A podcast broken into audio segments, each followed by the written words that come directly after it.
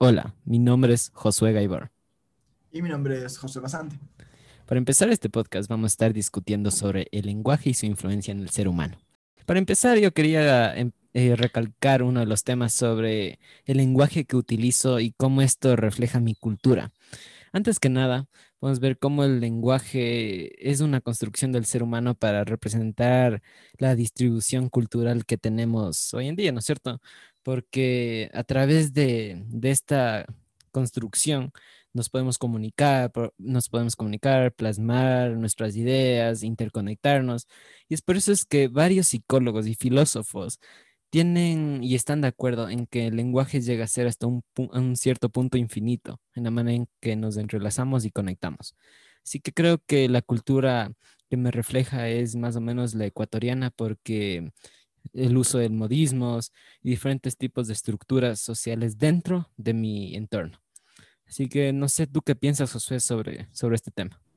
Bueno, yo también pienso lo mismo y de hecho, basándome en la Facultad de Filosofía de Letras de y Letras de Argentina, que nos dice que la cultura y el lenguaje están íntimamente interpenetrados, esto yo quiero verlo como para expresar que básicamente la, el lenguaje tiene mucho que ver con la cultura, ya que por medio de este es que se logra representar a la demás gente. Es gracias al lenguaje que nosotros utilizamos que podemos demostrar la cultura ecuatoriana eh, mediante modismos, frases o palabras que hacen único a nuestro dialecto y que no se puede entender en algunos otros países. Entonces, básicamente, el lenguaje que uno utiliza habla de por sí de la cultura de uno y de los demás que están a su alrededor o de su familia. Bueno, ahora yo quiero hablar un poco más sobre qué tan universal es la mente. Y de hecho, em, yo creo que la mente se va ampliando eh, a medida de que uno aprende más. Y es mucho mejor si es que se aprenden lenguajes, ya que según Panos Athanosopoulos, que es profesor de lingüística en Lancaster, el lenguaje representa el punto de vista de la gente y aprender lenguajes amplía el punto de vista y la perspectiva de la misma. Entonces, para que una mente se vuelva mucho más universal, se tendría que estar aprendiendo nuevos idiomas, nuevos lenguajes, para así tener más perspectivas sobre temas y poder tener un conocimiento mucho más amplio. No sé qué piensas tú. Sí, bueno, yo también estoy de acuerdo contigo porque, como tú bien dijiste, la universalidad de la mente según como que mi perspectiva, todo se concluye en una cierta pregunta. Si es que esto depende de la diversidad cognitiva, es decir, el número de lenguajes que aprendemos, en realidad nos están aportando estas diferentes perspectivas del mundo. Y en realidad, si es que estos lenguajes crean estructuras diferentes para esta visión social. Entonces, basándome en el artículo de Alex Rawlings, un recurso publicado en, en la clase de TDC, podemos ver cómo los emojis hasta cierto punto generan esta universalidad.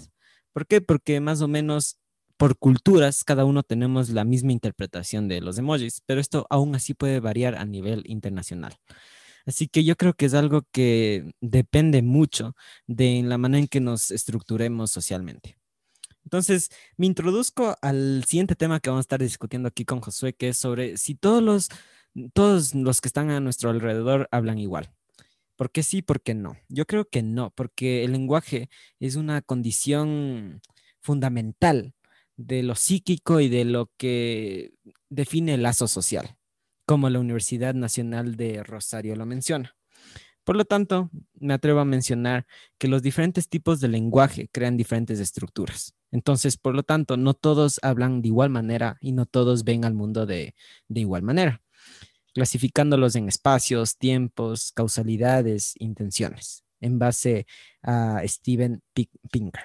No sé, ¿tú qué piensas, Josué? De hecho, yo pienso lo mismo, que no podríamos estar hablando lo mismo ya que nos dividimos en áreas en los que cada uno, digamos, tiene sus propias frases, sus propios modismos que vienen desde sus abuelos, desde sus padres y las adoptan a ellos mismos o también adoptan eh, lenguaje que viene de sus, de sus amigos o personas cercanas. Eso representa básicamente la cultura y por eso mismo no podríamos hablarlo igual. Tenemos distintas culturas que vienen desde distintos, tiempos y de distintas áreas. Entonces, por las mismas razones que tú nos explicas, eh, yo concluyo igual que no se puede hablar igual. Y de hecho ahora me quiero enfocar más en la pregunta de qué refleja el lenguaje de una persona. Y de hecho, según la psicología, las palabras que una persona utiliza para hablar, el lenguaje que lo está utilizando, demuestra mucho sobre quién es, cómo actúa y más, como hemos estado diciendo últimamente, la perspectiva y eh, la cultura de la misma. Mediante el lenguaje se puede aprender mucho sobre una persona. Y no sé qué me podrías decir tú sobre esto.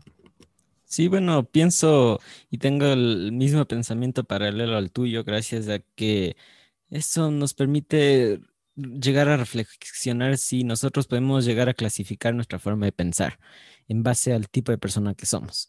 Entonces, así como tú has dicho, diferentes filósofos y psicólogos, tal como Emmanuel Kant, nos expresan que el lenguaje es el esquema básico del pensamiento humano y nosotros somos lo que, lo que pensamos lo cual nos muestra qué tipo de personas somos. Para continuar a la última pregunta, ¿crees que el lenguaje crea un balance entre el bien y el mal del mundo? Más que llegar a distinguir entre esta dicotomía, pienso que el lenguaje simplemente nos hace un contraste gracias a que todos vemos el mundo de, de diferente manera, colgando desde este punto que es el lenguaje, haciendo que este esquema humanitario llega eh, a concluir en la manera en que nuestros principios es reflejado mediante el lenguaje.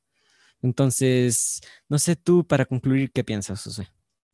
Bueno, de hecho, como hemos estado diciendo anteriormente, yo creo que más que reflejar el bien o el mal, eh, demostraría mejor la cultura, la perspectiva de esa persona por medio del lenguaje no podríamos estar definiendo si es que un lenguaje nos demuestra el bien y el mal, ya que eso sería denigrante y además de eso, eh, no estaría demostrando todo lo que hemos estado discutiendo ahora, que nos demuestra las perspectivas, puntos de vista y todo ese, todo, todo. Entonces, básicamente yo creo que el lenguaje no podría estar especificando el bien o el mal. Así es. Entonces, prácticamente concluimos en decir que el bien no se puede definir desde una sola perspectiva. Gracias. Este ha sido el podcast.